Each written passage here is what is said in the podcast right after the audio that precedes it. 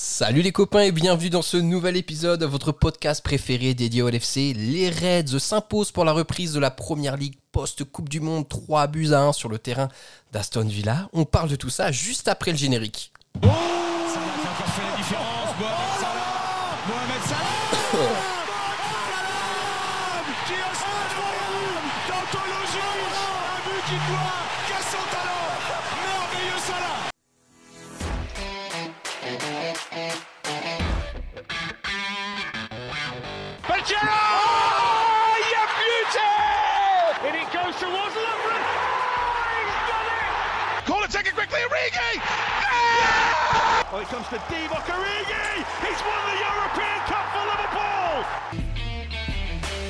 Bonjour à toute la francophonie qui s'intéresse de près ou de loin au Liverpool Football Club et bienvenue dans ce nouvel épisode de Copains. Joyeux Noël messieurs dames, les Reds s'imposent 3 buts à 1 pour la reprise de la Première Ligue euh, sur le terrain d'Aston Villa. On va bien sûr parler de tout ça avec une équipe exceptionnelle ce soir, trois copains m'accompagne le premier copain corsico-parisien. Pour lui, l'île de France, elle est au sud de Marseille. Emballage plastique et explosif pour décorer et recycler le sapin de Noël. Salut Jacques, comment ça va? Salut l'équipe, j'espère que tout le monde va bien, que vous avez passé un bon Noël. Et puis euh, hâte d'en découdre et de recommencer la saison. Hâte d'en découdre, exactement. On ressent toute la ferveur corse dans cette phrase. Second copain du soir. Féru du 7e art, ses deux genres préférés sont les films d'horreur et ceux pour adultes. Il est actuellement en train de travailler sur un scénario qui a pour titre Pas très anal activité. Bonsoir Marvin, comment ça va? Je savais pas si t'étais Alex ou à moi du coup. C'est horrible. Salut à tous, bah, ça va très très bien et vous? Et, welcome back euh, dans le podcast, hein, parce que bon, eh période de travaux, vous n'avez pas entendu Marvin pendant plusieurs semaines, plusieurs mois, mais la Belgique représente fièrement son drapeau au sein du podcast. Et le troisième euh, copain du soir, alors Marvin a vendu la mèche, euh, dans mon petit prono comme dans l'intimité, commence très fort mais s'essouffle très vite, son objectif étant toujours de finir sur le ventre mou. Bonsoir Alexandre, comment ça va? ça, ça va très bien, merci. C'est vrai que comme Marvin, je savais pas où tu allais en venir avec euh, l'introduction précédente. Je pensais que c'était pour moi, mais, eh mais celle-ci me convient parfaitement aussi. Vous savez, un couple qui marche, c'est un Je suis content de vous retrouver après ce, ce, petit tournoi d'un mois là qui nous a fait chier. Exactement. Et voilà, on est de retour. Ah, il y a eu un tournoi? Bah ouais, sauf il y a, eu, des matchs, euh, pas, mais sauf pour les équipes avec des maillots sur euh, des flammes sur les manches, mais sinon ouais, les autres pays ont quand même connu euh, des tournois. Johnny Tuning. Les gars, que, nenni de la Coupe du Monde. Écoutez, on n'est pas là pour ça. On va rentrer dans le vif du sujet et parler du match des Reds sur le terrain des Villans. ce soir, Marvin, pour ton retour, on va te laisser les, la primeur des, des, premiers mots de ce podcast. Quel est ton ressenti sur le match et cette victoire 3-1 des Reds? Euh, bah, J'étais un peu frileux au tout début, parce que quand j'ai vu le match contre City, euh, voilà, je n'ai pas été non plus le plus rassuré par rapport à ça. Et le fait d'arriver aujourd'hui, bah, je pense que la première demi-heure, voire première mi-temps, euh, bah, on, a, joué comme des patrons, on a vraiment fait le taf, même si Villa quand même fait une bonne prestation quand même. Et voilà, après la deuxième mi-temps, là, je trouve que c'est plus mitigé quand même. on s'en sort quand même relativement bien. Watkins qui fait un top match et qui a bien profité des certaines lacunes qu'on a laissées. Donc, euh, l'essentiel, c'est vraiment de prendre les trois points, de coller à, Tottenham et à United. Et euh, il faut vraiment se baser là-dessus avec plusieurs points positifs. Mais euh, voilà, je pense qu'il m'a quand même fallu un petit temps pour redescendre après le match parce que j'étais pas super à l'aise sur la deuxième mi-temps. Jacques, peut-être pour se, rassurer par rapport à la défaite face à Manchester City, la première mi-temps des Reds et, notamment les, 30 premières minutes, c'était quand même plutôt de bonne qualité. On a senti vraiment de bonnes intentions de la part des joueurs de Liverpool. Moi, je nous ai trouvé très très bons. Et euh, le mot que tu emploies, le mot intention, je pense que c'est un mot-clé parce que, euh, parce que dès qu'on récupérait le ballon, euh, on allait de l'avant de suite.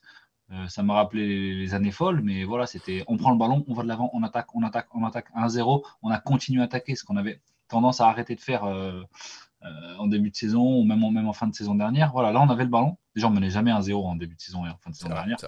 Mais euh, tu vois ce que je veux dire, dès qu'on avait une situation favorable, on s'arrêtait, on se, on se mettait à subir rien, on a continué d'aller de l'avant, on a continué d'aller de l'avant. Donc non, dans les intentions, je me trouvais super, beaucoup de fluidité, beaucoup de jambes. donc non, un, retour, un retour positif. J'ai mis de côté moi dans ma tête le, match contre, contre Manchester City qui n'existe pas, qui était un match de pré-saison, même s'il y avait un trophée à aller chercher en fin de saison tant pis. On, est, on était à 7 points avant ce match du, du troisième. Donc euh, voilà, objectif Première Ligue et satisfait de cette entame. Alex, toi, Qu'est-ce, que tu as pensé de l'ensemble du match? Jacques disait que bon, le match face à City, c'était un peu un match de pré-saison. Moi, j'ai encore eu l'impression ce soir que l'équipe était quand même pas encore pas parfaitement réglée. La même chose du côté des Villans. J'ai vu deux équipes qui étaient venues peut-être pour attaquer, mais en termes de défense, ça me semblait assez léger des deux côtés. Ouais, mais je suis quand même d'accord avec euh, ce que Jacques a dit au niveau des intentions. Je trouve qu'on a retrouvé des, espèces de vieux repères qui nous ont rassurés euh, sur la performance de Liverpool, on a vu un, Van Dyke en première mi-temps, tu avais l'impression que c'était un adulte contre des enfants, des latéraux très offensifs et euh, infatigables, un Fabio au milieu, euh, un peu plus taille patron que ce qu'on avait vu dans la première partie de saison. et puis voilà, dès qu'on avait le ballon, c'était vers l'avant, ça tournait pas en rond, c'était, on essayait de faire mal dès qu'on avait le ballon. Donc ouais, c'est c'est rassurant, je trouve. On a retrouvé voilà des petits repères. Après, c'est vraiment très très perfectible. Mais ça colle un peu avec la période, je trouve. Euh, à Noël, voilà, tu es content, tu, tu, vas chez mamie, tu as le feu de cheminée euh, de Noël d'habitude, la dinde de maman, les blagues racistes de tonton. Et ben là, c'est pareil, on avait les, les, petites, euh, les petites habitudes qu'on avait avant. Et, moi, je ressors plutôt, plutôt confiant de ce match. Je trouve que c'est un bon match pour lancer la deuxième partie de saison parce que, pareil, le match de City, je le compte pas. Donc Marvin, est-ce que tu es sur la lignée d'Alex, notamment la, deuxième mi-temps, les 20 premières minutes, où pour le coup on a quand même euh, mangé notre pain noir, on était à l'agonie euh, face aux Villains? Ouais, ouais. Ben, c'était compliqué, mais ça prouve aussi qu'on est capable de gérer un match, euh, là où on a quand même galéré pendant énormément de temps. c'était généralement durant ces périodes-là où il y avait un petit moment de temps chaud chez les adversaires qu'ils arrivaient à nous mettre un but, même si, si Allison arrive à en sauver une grande majorité. Je pense que depuis le début de saison, voire même fin de saison passée, on arrivait souvent avec Allison en, homme du match ou pas loin, parce qu'il allait sortir trois ou quatre gros ballons dans ces situations-là. Ici, aujourd'hui, bah, voilà, on a de la chance qu'à certains moments, ils avaient les pieds carrés de l'autre côté. Mais je veux dire, on, a quand même réussi à, bien gérer au niveau défensif à ce moment-là, euh, même si on a pour moi un Watkins qui a vraiment bien exploité les espaces que Matip euh, et Trent ont pu laisser à certains moments. Mais euh, voilà, moi je suis quand même rassuré dans, le sens où ben, là où j'étais vraiment pas rassuré précédemment, ça va mieux cette fois-ci. tu vois, je me serais dit que euh, si on avait été euh, le 15 août, que c'était la première journée, je me serais dit, il y a du taf défensivement à faire quand même, tu. Mais là, on sait qu'on avait gagné un seul match, à l'extérieur en championnat, que Villa, euh, Villa c'est toujours chiant, qu'ils ont une vraie préparation avec Unai Emery. Et un petit peu comme Alex, en fait, je sors de ce match satisfait. on savait qu'on allait souffrir là-bas. Et, franchement, on a su se rendre le match facile. Tu vois, on a, on a ce, gros, gros trou d'air 10 minutes en, début de seconde période. Mais après, honnêtement, tu mènes 2 à 0 euh, assez tranquillement. Ils ont quelques situations, ok, mais c'est normal, tu es chez eux, c'est la première ligue, c'est ça, c'est le jeu, tu vois. Euh, tu, mènes 2-0 assez facilement et au final, tu, tu, plantes ce but à 3-1, tu les tues. C'est un, match, euh, dans 15 jours, on l'a oublié, j'ai envie de te dire, tu vois. Mais au final, il ne faut pas parce que c'est quand même un match où tu as fait un peu ce que tu as voulu. Alors, tu peux, tu peux faire 2-2, tu peux le perdre, ça aurait peut-être été le cas il y a deux mois, mais tu sors, euh, je pense que tu en sors grandi et que, et que dans l'attitude, ce qu'on disait, ça peut être un, début de match référence. Alors, en, effet, et après, si on rentrait un peu plus dans le détail du match, les gars, alors Aston Villa a quand même pas mal d'occasions et gros, euh, grosse dédicace au frérot Allison, bien sûr, qui nous écoute, mais il a encore fait un match très sérieux dans les buts comme à son habitude. C'est presque devenu un standard. Euh, euh, pour lui. D'ailleurs, c'est totalement devenu un standard. Euh, Alex, nous aussi, on a eu beaucoup d'occasions, euh, à l'image de Darwin Nunez, qui, est toujours générateur de, frustration, parce que dans ses intentions, dans ses appels de balles, dans ses décisions, il est presque parfait, jusqu'au moment où bah faut tirer, et là, ça veut veut pas concrétiser, quoi. Ouais, franchement, je autant sur le match de City, j'avais mon, j'avais, euh, j'analyse pas la carrière que Darwin va faire à, Liverpool euh, quand je parle de ça. Autant sur le match de City, j'avais mon avis tranché sur la qualité du match qu'il a fait. Autant là, je suis plus partagé parce que euh, voilà, mais il a été, il a été, il a semé le danger constamment. Il, voilà, il pèse, il est là, il fait des appels. Par contre, devant le but, c'était encore très compliqué et pas que dans le dernier geste. Il y a un moment, on s'est envoyé un message dans le groupe où, je disais sur l'action, il était hors jeu 6 minutes, mais il y a un moment, il y a Salah qui est sur le côté et jamais Salah peut donner le ballon à Darwin parce qu'il est tout le temps mal placé.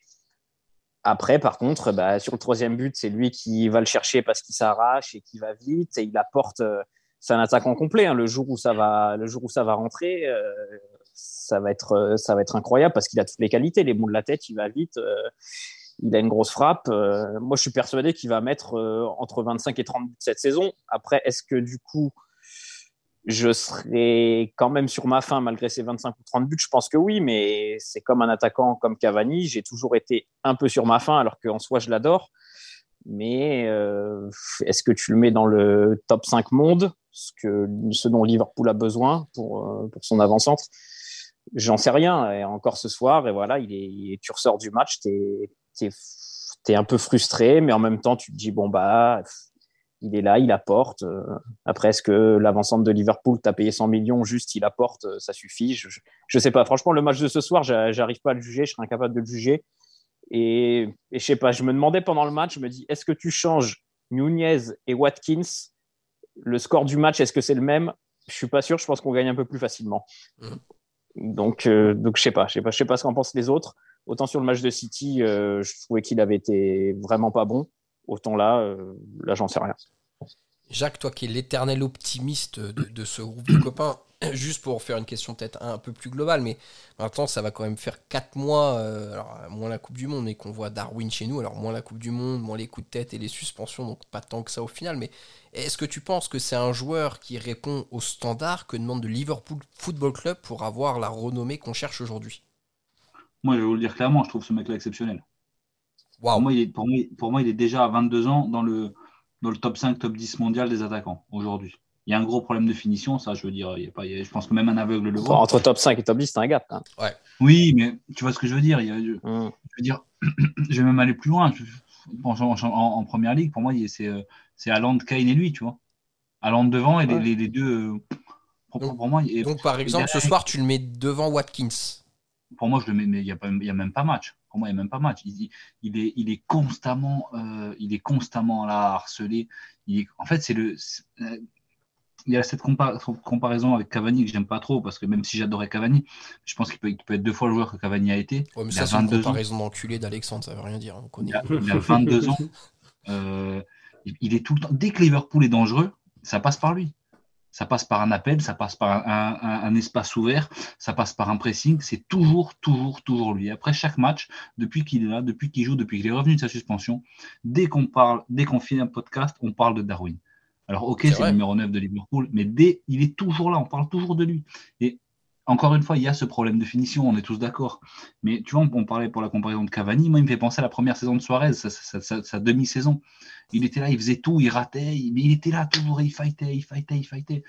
Je veux dire, si ce mec-là commence à mettre ses occasions, euh, c'est plus 30 qu'il va en mettre, c'est 50 par an.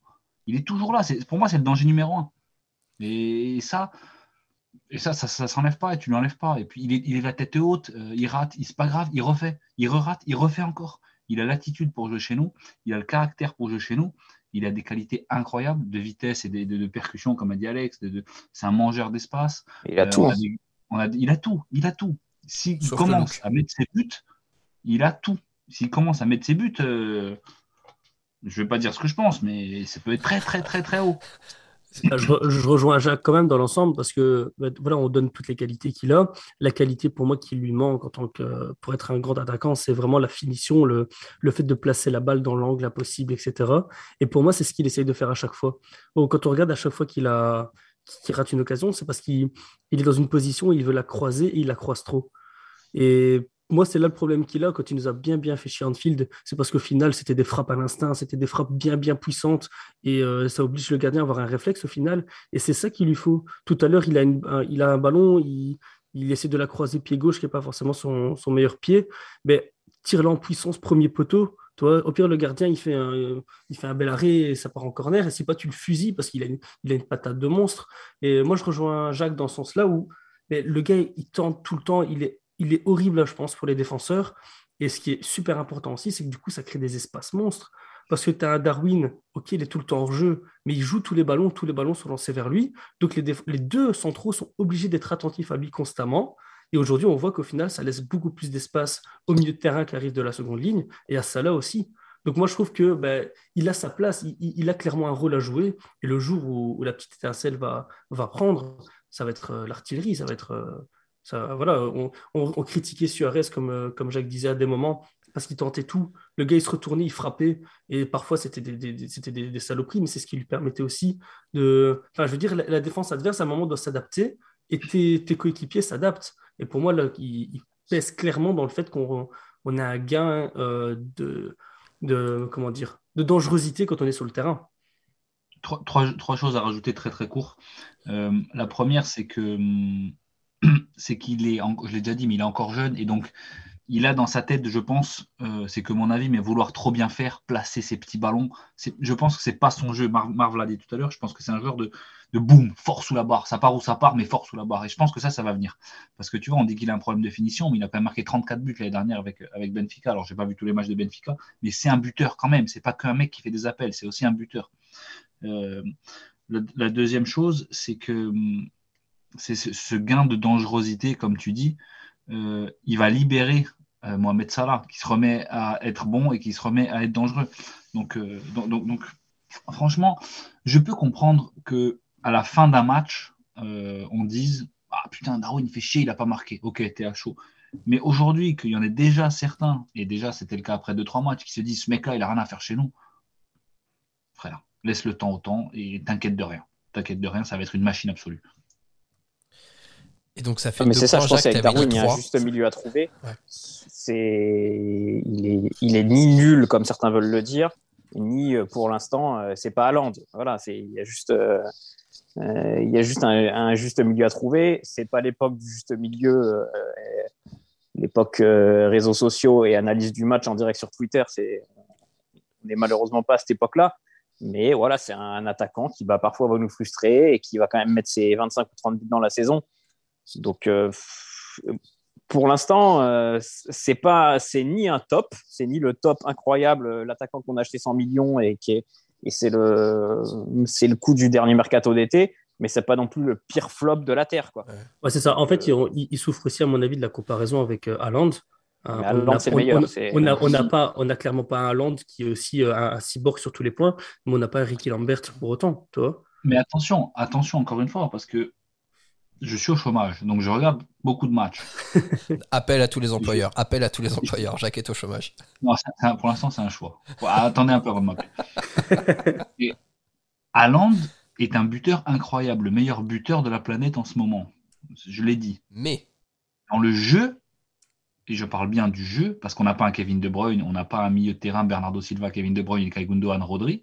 Dans le jeu, Darwin Nunez pèse plus que Erling Haaland. Haaland, il, il met des tapis. Un bon buteur ou trois fois un bon buteur, il n'y a aucun débat là-dessus.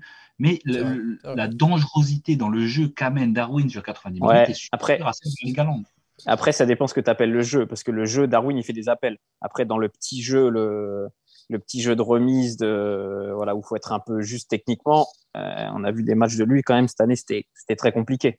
Il, ouais, il apporte, il fait, il fait beaucoup d'appels. Après, le, le, jeu, ça dépend. Nous, ça nous convient bien notre jeu, parce que voilà, typiquement aujourd'hui, c'est des ballons en profondeur, on se projette vite vers l'avant, où là, il apporte beaucoup. Il jouerait comme dans une équipe comme City, où il faut que tu fasses des petites remises et tu as le ballon tout le temps et tu le touches dix fois par match. Et quand tu le touches et tu as trois mecs autour de toi, je pense que ça serait plus compliqué pour lui. En fait, ils ont des profils assez différents, même si euh, mmh. physiquement, ah ils ont un peu le même gabarit. Mais à, dans la surface, il pèse beaucoup plus que Darwin. Par contre, là où je rejoins Jacques, c'est que sur la moitié de terrain adverse, Darwin, il est quand même plus présent, mais après. enfin, à je l'ai vu mettre des buts où il prend le. Oui, c'est ce que je veux dire. C'est aussi le style de jeu, en effet, de, Liverpool où tu as plus de projection et, et euh, de, de, contre-attaque verticale euh, plutôt que City qui est plus en possession. Mais bref. Euh, en effet, je pense que Darwin, il souffre de la comparaison avec Haaland et, même avec Suarez, on ne peut pas les comparer. Suarez, au final, il faut, quand même recontextualiser. C'était un joueur exceptionnel. Mais il a bonifié une équipe de joueurs moyennas, quoi faut quand même se rappeler qu'à l'époque, l'arrière gauche, c'est pas pour tirer à boulet rouge sur lui, mais c'était John Flanagan, quoi.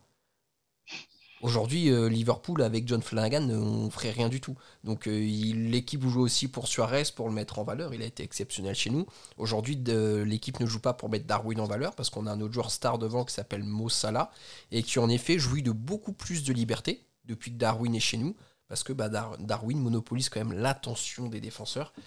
Et bah, ce soir, ça a, porté, euh, ça a porté ses fruits. Victor 3 buts 1. Les gars, écoutez, j'aimerais qu'on puisse consacrer un petit, peu de temps pour parler de certains sujets annexes à ce match de ce soir. Je vous propose rapidement peut-être de pouvoir passer sur deux trois prestations individuelles au, travers de la rubrique de l'homme du match pour qu'on garde du temps pour le, reste. Marvin, on va commencer par toi. Est-ce qu'il y a un Reds que tu souhaites mettre en avant ce soir? C'est moi, Captain Endo. tu es exceptionnel, monsieur. Pour ceux, pour ceux qui ont cette référence, je vous aime. Non, pour moi, le, Captain aujourd'hui monstrueux. Euh, un cran au-dessus jusqu'à sa sortie. Il, a, il était partout et je pense qu'à un moment, même le commentateur euh, sur Canal a, été dire qu'on était genre à la 30e minute à ce moment-là et genre il y avait 49 euh, passes et de transition entre euh, Trent, lui et Salah et c'était à chaque fois des occasions où, c'était vraiment sur le fil, ça pouvait très très vite passer. plus ben, le travail dans le milieu de terrain exceptionnel. Je pense que cette Coupe du Monde où il a commencé sur le banc et il l'a fini en montant en puissance euh, avec notre futur recrue. Ça lui a vraiment fait du bien. Et ça s'est vraiment ressorti, ressenti aujourd'hui sur le terrain, euh, exceptionnel pour moi. Et pour paraphraser Marvin et, et Roff, la puissance dès que j'arrive, bien entendu, tube intersidéral. Jacques, parole à toi, homme du match et que tu souhaiterais mettre en avant côté Red ce soir. J'ai pas vraiment d'homme du match, mais pour moi, c'est aujourd'hui, c'est celui que je veux mettre en avant, c'est Alexander Arnold, parce que j'ai trouvé qu'il a été le hum, métronome de l'équipe. Quand il a été bon, on a été incroyable. Euh, c'est cette fameuse première 30-40 minutes. Et quand il a commencé un peu à baisser euh, en début de seconde période, on a tous baissé. Il est revenu un petit peu et d'un coup, ça allait mieux pour l'équipe aussi. Donc je pense que, je pense que lui, pour moi, c'est vraiment été le, lui le, facteur clé de, de ce match. Et il y a un truc qui peut l'expliquer, c'est euh, une fois qu'il avait le ballon, en première, en première période, j'ai remarqué ça 4-5 fois, euh, il cherchait, enfin, comment dire, l'ailier offensif opposé, donc celui qui McGinn qui était sur Robertson, mhm. était presque au niveau de son arrière droit, au niveau de Young, pour couvrir Robertson. Parce que on connaît tous ces transversales de fou qu'il fait. Et des fois ça passait, des fois ça passait pas, des fois il faisait même pas cette transversale. Mais si on perdait le ballon dans ces 30-40 derniers mètres, McGinn, il fallait qu'il fasse 75 mètres en face pour être dangereux. Et donc, en seconde période, on a plus galéré euh, à, faire dicter le jeu par Alexander Arnold. Du coup, McGinn était plus haut. Du coup, tout le monde en face à Villa était plus haut. Du coup, on se prenait des vagues. Donc, j'ai vraiment trouvé qu'il était encore une fois central euh, à notre façon de jouer. Et, c'est imagé encore par ce pressing qu'il fait, là, où Olsen dégage en touche et tout en première période. Donc, non, si, si, je dois mettre un mec en particulier, je, je mettrais lui euh, euh, parce que déjà je le kiffe et parce que, enfin, je les kiffe tous, mais aussi parce que tout le monde l'a chié dessus et que ça m'énerve. Donc, du coup, je peux le mettre en avant, je le mets en avant parce que c'est bon bruit. Non, puis objectivement, en plus, moi je te rejoins assez. Il a eu un creux dans le match quand même, j'ai trouvé. Il a une demi-heure un peu ouais, Mais en même temps, c'est un joueur qui a fait la Coupe du Monde, mais qui n'a pas eu de rythme pendant la Coupe du Monde, tu vois. Donc en fait, il faut, aussi quand même mettre ça, alors à son actif, je sais pas si c'est le bon terme, mais en tout cas, le, le dédouaner de ça, c'est qu'en fait, il est parti, il n'a pas fait de préparation spécifique avec le club, mais il n'a pas joué. Il n'a pas joué pendant la Coupe du Monde, il a dû faire le match des coiffeurs, je pense, le troisième match de poule. Et puis. Euh, même pas. Même pas, tu vois. Oui. Ouais, il, a joué, match, même pas. Il a joué Et j'ai même pas parlé de l'avant-dernière passe, l'extérieur qui fait de fou. Ah, incroyable. incroyable. Euh, ok, Trent pour, euh, pour Jacques. Alex, la parole à toi. Euh, moi, j'allais de l'autre côté avec Robot, euh, que j'ai trouvé, euh, voilà, le, robot. Le robot qu'on aime.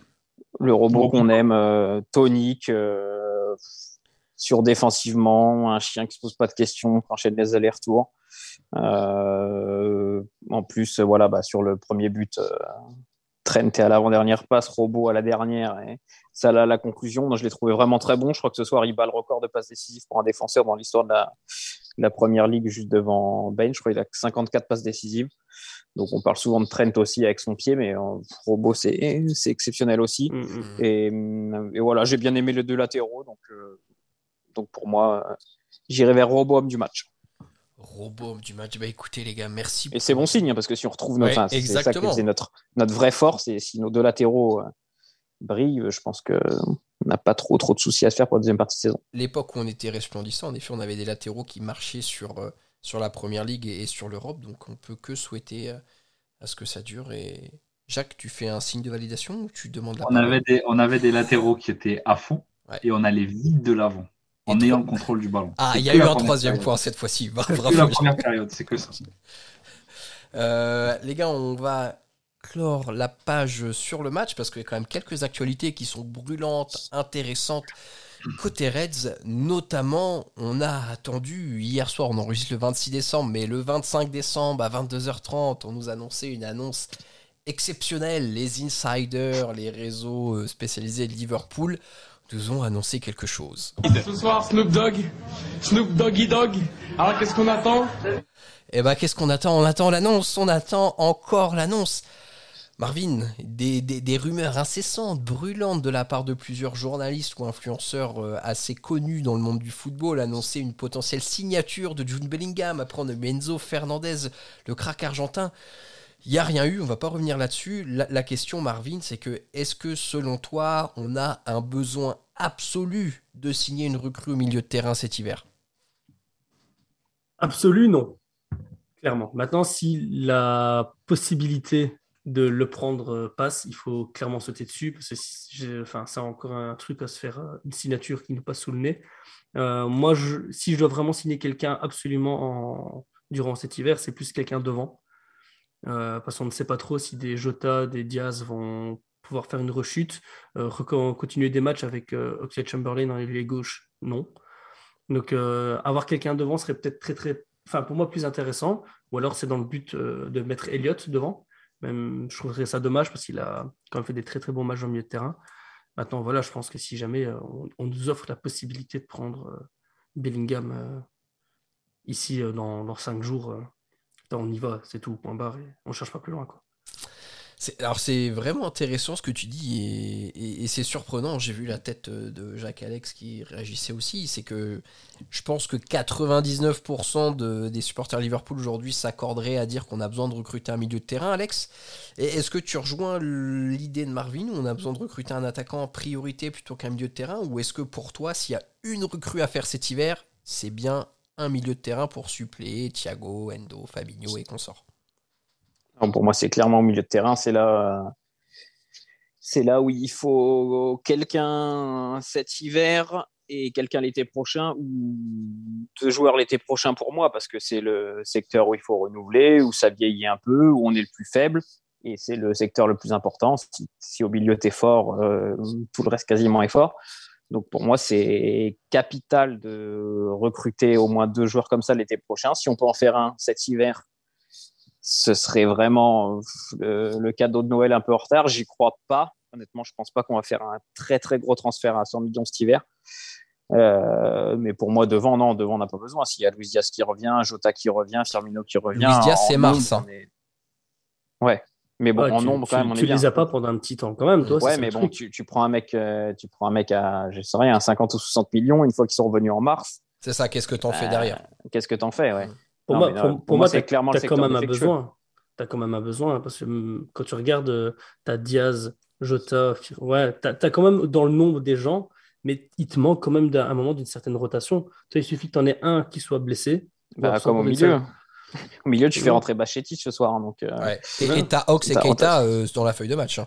Ouais, c'est ça. Ouais. T'as Nabi Keita qui Ouais. joue, donc on est le 26 décembre, qui joue son premier match de première ligue de la saison. Donc, euh, bon, et Nabi, euh, j'espère qu'on on va lui serrer la main euh, l'été prochain et qu'on va lui dire euh, va, va à Dortmund euh, et- ou à Leipzig et, Et Merci donne-nous Bellingham en échange.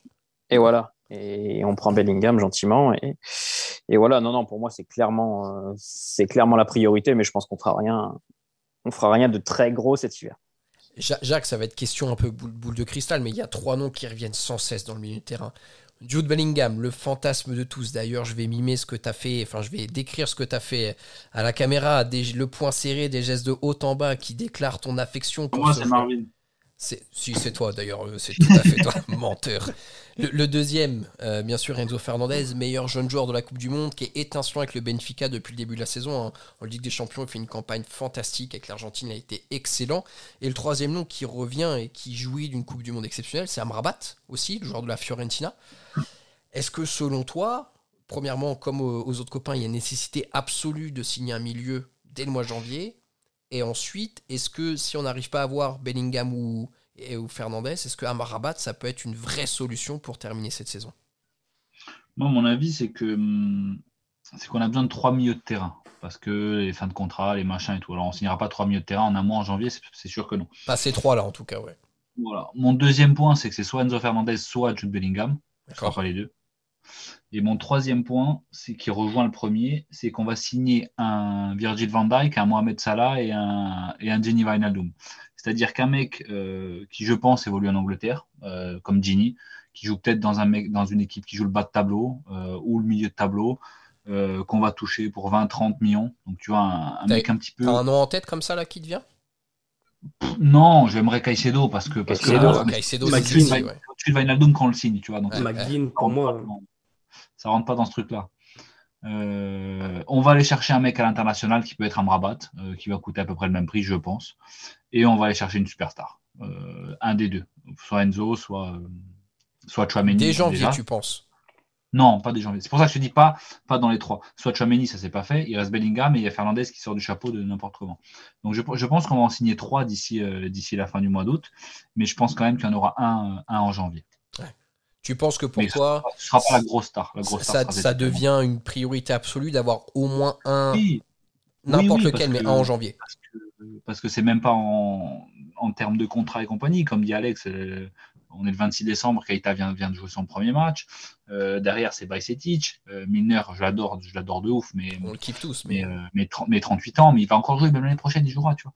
Mais donc, on as besoin d'un mec, tu as besoin d'un mec. Tu as, 7 points, tu as 5 points à aller chercher sur Tottenham, tu as Ligue des Champions qui arrive, tu as la FA Cup qui arrive, tu as besoin d'un mec au milieu, c'est sûr. C'est certain. Bah, donc, je pense qu'il y en a un qui va arriver, le plus probable, comme ça, j'ai zéro info, mais je te dirais Amrabat parce qu'il y a une hype et qu'apparemment euh, ça se kiffe, machin, j'en sais Et puis en termes de valeur, Fiorentina joue pas la Coupe d'Europe, tout ça, c'est ce qui paraît le plus certain en fait, ouais, tout à fait. Et puis, euh, et puis, il y a un truc dont, on parle jamais, mais qui peut aussi valoir le coup, c'est que, c'est que tous ces gus en fin de contrat, euh, ils ont une valeur marchande pendant un mois encore. Ouais. Donc, ça peut être du 1 pour 1, tu vois, ça peut être, j'ai vu la rumeur, à 10 millions pour Keita au million AC, et derrière, tu achètes un mec à 30-40 millions et tu fais, et ça, ça, te dégrossit le prix, tu vois, j'en sais rien, c'est des calculs d'apothicaire, mais mais je sais pas, je pense qu'on va signer un milieu de terrain en janvier en tout cas, mais que ce sera pas la grosse star. Il y, a, d'ailleurs, euh, putain, désolé les gars, je mange son nom, mais euh, je crois que c'est Neil Jones qui sortait euh, une info aussi où on s'était approché d'un joueur de l'Inter. Là, il doit lui rester 6 mois de contrat. Merde, est-ce que c'est Skriniar? Skriniar, c'est ça, ouais, c'est ça, hein, ouais. Qui pourrait être aussi un profil un peu défensif, défenseur central, qui, qui, pourrait, qui pourrait apporter quelque chose. Bon, c'est vrai que je pense qu'on s'accorde tous sur le fait qu'on a besoin de recruter quelqu'un. Alex, la question que je veux te poser, c'est que ce soir, moi j'ai l'impression que Klopp, il a eu des changements un peu provocateurs. Il a fait rentrer Bajcetic, il fait rentrer Doak en fin de match. Est-ce que c'est pas pour montrer à son board, pour autant de temps euh, qu'ils ont encore quelque chose à faire, mais en tout cas qu'il y a besoin quand même d'investissement, parce que là on fait rentrer les U15 quoi. C'est-à-dire que tu fais rentrer Doc euh, et euh, tu es en course pour euh, remonter au classement pour jouer les places pour la Champions League. c'est sûr que bah, City, quand ils font rentrer quelqu'un, c'est Grealish à 100 millions. Nous, on fait rentrer Doc, qui a 17 ans, qui joue son premier match. Donc, j'en sais rien s'il envoie un message ou s'il a juste pas d'autre chose à, faire rentrer. mais à la fois, les deux sont liés. Quoi. Bah, s'il t'a que ça à faire rentrer, t'envoies quelque part un message je sais pas s'il est du style, peut-être, peut-être, sans doute, comme tous les entraîneurs, tous les entraîneurs, quand ils, voilà, sont pas contents, ils, font le petit changement euh, un peu provocateur. Mais dans tous les cas, que ce soit une intention ou juste une obligation, dans tous les cas, ça montre que voilà, notre banc, il n'est pas assez, il est pas assez étoffé en ce moment et que euh, même si dans les faits, on veut rivaliser avec City sur la durée, c'est impossible c'est impossible pour le moment et que voilà, il faut absolument au moins quelqu'un au milieu. Je suis d'accord avec Jacques, je pense pas qu'on va recruter la star au milieu. Je, à me rabattre, euh, si c'est 40 euh, ou 45 millions, euh, franchement, j'y vais pas, mais je pense qu'on va recruter quelqu'un dans ce, dans ce style-là, quoi. Au moins un mec qui est entre le titulaire et la rotation, quoi. une valeur sûre, un mec qui au moins te renforce un peu ton banc, qui pour l'instant dans notre banc fait quand même pas beaucoup rêver. Bah, en fait, moi, ce qui m'inquiète un peu sur les deux stars sur lesquels on va pas se mentir, on, grève, hein, Bellingham et Fernandez, c'est que les deux sont engagés en huitième de finale des champions avec leurs clubs respectifs. Donc, je vois mal et le Benfica et Dortmund lâcher leurs pépites euh, à la veille. Bon, alors après, Benfica, il y a une clause libératoire qui est de plus de 100 millions, donc euh, ça, ça devient une obligation. Mais j'ai quand même du mal à les voir partir sur ce timing-là. Là où Amrabat, en effet avec la Fiorentina, à part la Serie A, il, il joue pas Il, joue même pas vraiment la Fiorentina.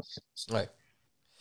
Euh... puis t'es Benfica, euh, vaut mieux vendre ton joueur 120 millions plutôt que de compter sur une qualif en quart de finale de Ligue des Champions qui va te rapporter 20 millions de plus que ce que tu as. Quoi. Donc, si tu penses Benfica et sa fille n'ont pas gagné Ligue des Champions, si tu penses un peu financièrement.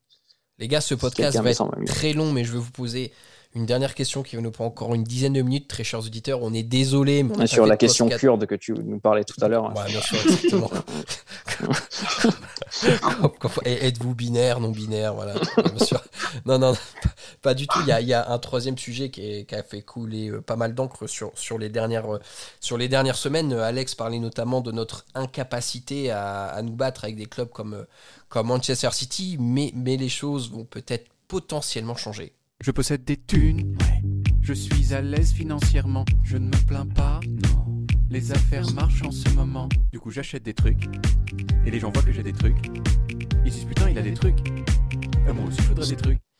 Liverpool va-t-il devenir le nouveau Newcastle? Vous l'avez tous vu, lu, entendu dans les médias. Le club serait en vente ou en tout cas des parts du club. FSG souhaiterait voilà, s'ouvrir à d'autres investisseurs ou vendre totalement le club, ce qui est un vrai bouleversement, notamment pour Liverpool et sa ville où il y a un, amour culturel qui est, assez fort, une vraie identité du club.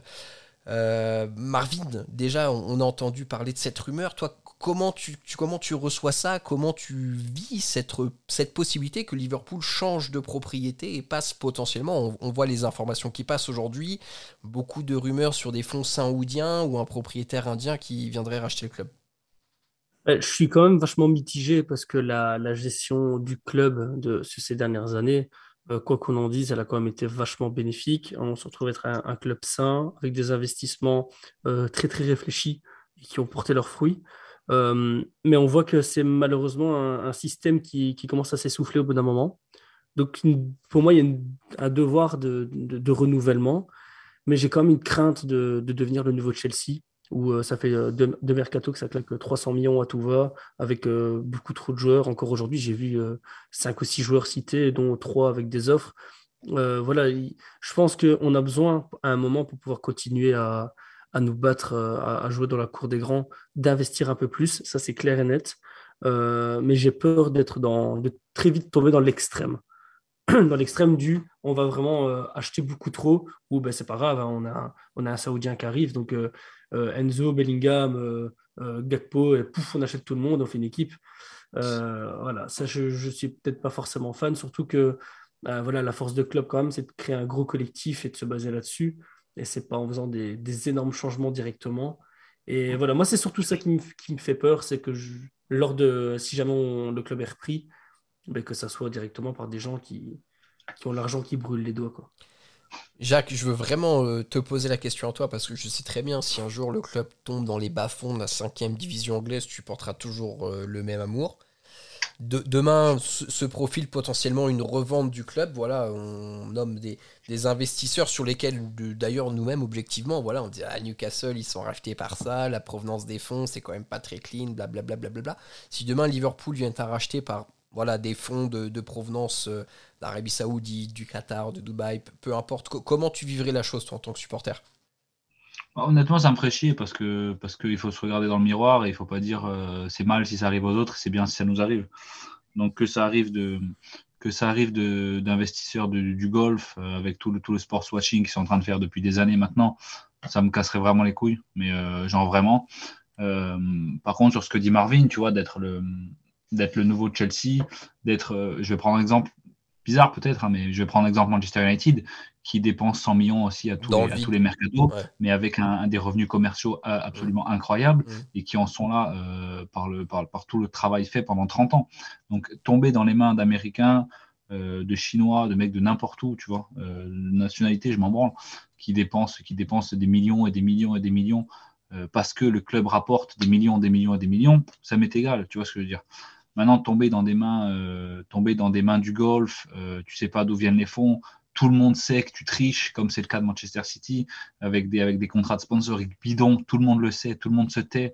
Ça, franchement, ça me ferait chier parce que, parce que voilà, ça fait, ça fait depuis 2008 qu'ils sont là maintenant. Ça fait depuis 2008 qu'on les critique, qu'on critique comment ils fonctionnent. Et d'un coup, quoi, euh, d'un coup, ça arrive chez nous, c'est génial, on est les meilleurs ça marche pas comme ça. Bien sûr que je supporterai toujours le club, attention, hein. mais, mais ça ferait quelque chose. Il y, a quand même, et c'est vraiment ce qui a été ressenti, euh, Alex, avec euh, les, supporters qui sont dressés contre la Première Ligue et contre FSG, il était X par le passé il y a une vraie âme de ce club qui quand même perdure malgré le, football des temps modernes et la, fin un peu du romantisme du football. Demain, voilà les, noms qui sont annoncés. On parle de consortium voilà, des, pays du Golfe, comme disait Jacques. On parle d'un investisseur indien. Alors on sait très bien qu'aussi en Inde, malheureusement, les conditions de travail. Même aux États-Unis, partout, il n'y a pas, y a pas On parle aussi de Steve Ballmer, le propriétaire des Clippers, en effet. Mais bon, de toute façon, euh, voilà, euh, à un tel niveau de fortune, on sait que rien n'est rien n'est magique. Mais, d'un côté, Alex, on sait aussi que malheureusement, le propriétaire qui vit à Liverpool, qui est originaire de Liverpool et qui possède le club, c'est plus possible aujourd'hui. Non, mais c'est ça, c'est fini. Et en fait, c'est pas un problème de nationalité parce que parce que voilà, c'est tu peux être américain et faire euh, plus de merde qu'un mec qui vient d'Arabie Saoudite ou, d'Inde ou je ne sais quoi. C'est c'est ça dépend. Pour acheter Liverpool, il faut que tu aies énormément d'argent. Et si tu veux faire euh, perdurer Liverpool ou faire franchir un cap à Liverpool, il faut que tu en aies énormément. Il faut que tu sois, euh, je sais rien, top 20 euh, des fortunes mondiales. Le truc, c'est faut que tu aies l'intelligence d'allier ce foot business auquel tu peux pas échapper. C'est ça, c'est comme tu l'as dit, c'est fini, c'est c'est mort. Il y aura plus jamais un propriétaire qui vient de Liverpool qui sera qui sera président de Liverpool. C'est fini. Mais il faut juste voilà, savoir où tu mets les pieds, respecter les valeurs du club, respecter euh, le passé du club, savoir ce que ça a été, savoir où tu veux l'emmener. Et hum, tu as les propriétaires très riches qui arrivent à le faire. Par contre, quand je vois, par exemple, euh, au PSG, où tu joues en Ligue des Champions avec un maillot qui est aux couleurs du drapeau du Qatar, Là, tu vois, ça, là, ça, là, ça me fait un peu chier, tu vois. Newcastle fait pareil, son maillot extérieur. Hein, ouais, Newcastle, c'est vrai, tout à fait. Ouais, bah ouais, non, mais c'est ça. C'est c'est là où le nouveau propriétaire devrait être intelligent parce que Liverpool, c'est pas un club comme les autres. Il n'a pas des supporters comme les autres et les réactions pour des choses même euh, plus minimes que ça seront, seront plus importantes. Donc, moi, j'en sais rien. Je, je, jugerai pas avant, de, avant qu'il arrive et avant de voir ce qu'il a fait. Euh, par sa nationalité, si c'est un Saoudien, euh, je vais pas être rassuré si c'est un Américain plutôt qu'un Saoudien ou qu'un Indien. Franchement, franchement, j'en sais rien. Je jugerai sur les faits. Euh, s'il est intelligent, il saura s'entourer de personnes qui vont lui apprendre ce que c'est le club. Mais, mais on coupera pas de toute façon. Si quelqu'un veut racheter Liverpool, ce sera quelqu'un de très très fortuné. Et quand tu as beaucoup de fortune, euh, tu n'es pas, pas un enfant de cœur. Donc, euh, donc ce, sera, ce sera à voir. Je, vous pose la question, les gars, vraiment en, innocence, et, vous connaissez mon appétence pour les fichiers Excel et les chiffres et tout, mais là, il y a vraiment un, un vrai truc de cœur de se dire purement sportivement, et Dieu sait que j'ai quand même été plutôt respectueux du travail qu'ils ont fait pendant des années, mais je pense que le modèle FSG il arrive à son terme. Et d'ailleurs, on le voit aussi bien au sein de l'effectif, mais aussi dans l'organigramme, hein, où on rappelle hein, les directeurs sportifs. Là, on a Ward qui a posé sa dévision à la fin de la saison. Donc, il y a quand même pas mal de bouleversements en interne euh, qui, ont lieu. Donc, ça commence à vraiment montrer la fin d'un modèle. Et est-ce que bah, c'est le moment de, passer la main? Mais d'un côté, FSG, avec quand même les quelques coups euh, maladroits qu'ils ont pu faire dans leur communication et dans leurs souhaits, est-ce que euh, on vient pas troquer pour quelque chose de plus obscur après sur des fonds avec encore plus d'argent euh, derrière? Et moi, c'est vrai que ça me soucie un peu. Si on aime, euh, je pense, le club pour les bonnes raisons, il y a l'aspect sportif et historique qui est très important, mais il y a aussi l'aspect culturel avec la ville, la passion des fans, l'histoire de la ville et du club. Et j'ai du mal à voir, moi, aujourd'hui, une compatibilité avec voilà, des, des fonds d'investissement qu'on a cités un peu plus tôt et me dire, bah ouais, ok. Euh. Après, je, suis hypocrite parce que demain, euh, si dans six mois, euh, je sais pas, le club est racheté dans deux mois et cet été, on fait Fernandez, Bellingham et je sais pas quelle autre star, bah, on, va pas se mouiller non plus, les gars. On va mouiller notre culotte et on va être très content d'avoir ces joueurs-là dans l'équipe. Faut aussi voilà, faut aussi euh, recontextualiser et on sait très bien que voilà, Newcastle ça avait fait débat et puis au final maintenant ils sont très contents d'avoir des Saoudiens à la tête du club et ils sont troisième de première ligue. Donc euh, c'est un peu tout ce paradoxe qui est, qui est, difficile, euh, qui est difficile à gérer. Mais bon, je voulais avoir votre ressenti parce que il n'y a, plus trop d'infos hein, quand même depuis 2-3 semaines là. C'est vrai que ça cale un petit peu, on n'a plus trop de nouveaux noms qui viennent sortir. Et, encore une fois, il y a deux hypothèses qui sont avancées, très chers auditeurs. On le rappelle, hein, c'est soit une vente totale du club par FSG. Euh, on rappelle que la valorisation euh, de, cette vente, elle serait dix fois supérieure à la valeur d'achat euh, quand même qu'avait fait FSG il y a une dizaine d'années maintenant. 300 hein. mmh. millions contre au moins 3 milliards de livres. Donc on comprend aisément pourquoi les propriétaires aussi voudraient vendre hein, derrière. Ou alors on fait rentrer d'autres investisseurs dans le capital pour pouvoir voilà, euh, bénéficier d'un peu plus de, trésorerie et, de pouvoir euh, de pouvoir d'investissement. Mais moi, les gars, objectivement, j'y crois pas trop à cette option-là. Parce que FG derrière, il y a Redbird Capital. Franchement, il y a beaucoup d'oseille. S'ils cherchaient à faire rentrer d'autres personnes au capital, je pense que ça ferait pas autant de bruit. Moi, je pense vraiment qu'on est sur Ça prend du temps. C'est pas tes draps de dépucelage qu'ils sont en train de vendre. Hein. Euh, alors sachez qu'ils ont beaucoup de valeur quand même parce que ils ont été très demandés mais non c'est vrai que c'est ça, ça, prend du temps et mais et, Chelsea, voilà, c'est ce que je voulais dire, c'est que le cas de Chelsea qu'on a vécu cet été, ça a été fait très vite, mais parce qu'il y avait vraiment une situation exceptionnelle avec euh, voilà la guerre en Ukraine et, et le fait que les, les, Russes ont été plus ou moins expatriés euh, du, du, de, de l'Angleterre euh, et, de leurs droits de propriété. Donc je pense que, que, pour nous ça prendra plus de temps, mais en tout cas affaire à, suivre et bien sûr on manquera pas de, de revenir dessus dans, dans, le podcast si bah, voilà le, les propriétaires du club viennent à changer. Euh, pour messieurs, ça a été très vaste. On a dépassé les trois quarts d'heure en ce 26 décembre. Bon, je vous cache pas, là, les gars, ils sont fatigués en visio. Je vois que l'air de Noël et Alexandre, sa 17e bouteille d'alcool en, deux jours, euh, commence à avoir raison de. Et Jacques, bien sûr, qui savoure un délicieux whisky. Euh, très chers auditeurs, on va vous laisser ici. De toute façon, on se retrouve très vite. Hein. La, première ligue reprend ses droits d'ici quelques jours parce qu'on rentre bien sûr en période de Boxing Day. Merci de nous avoir écoutés jusqu'ici. D'ici là, portez-vous bien et surtout n'oubliez pas, vous ne marcherez jamais seul. À bientôt tout le monde. Salut. Up the Reds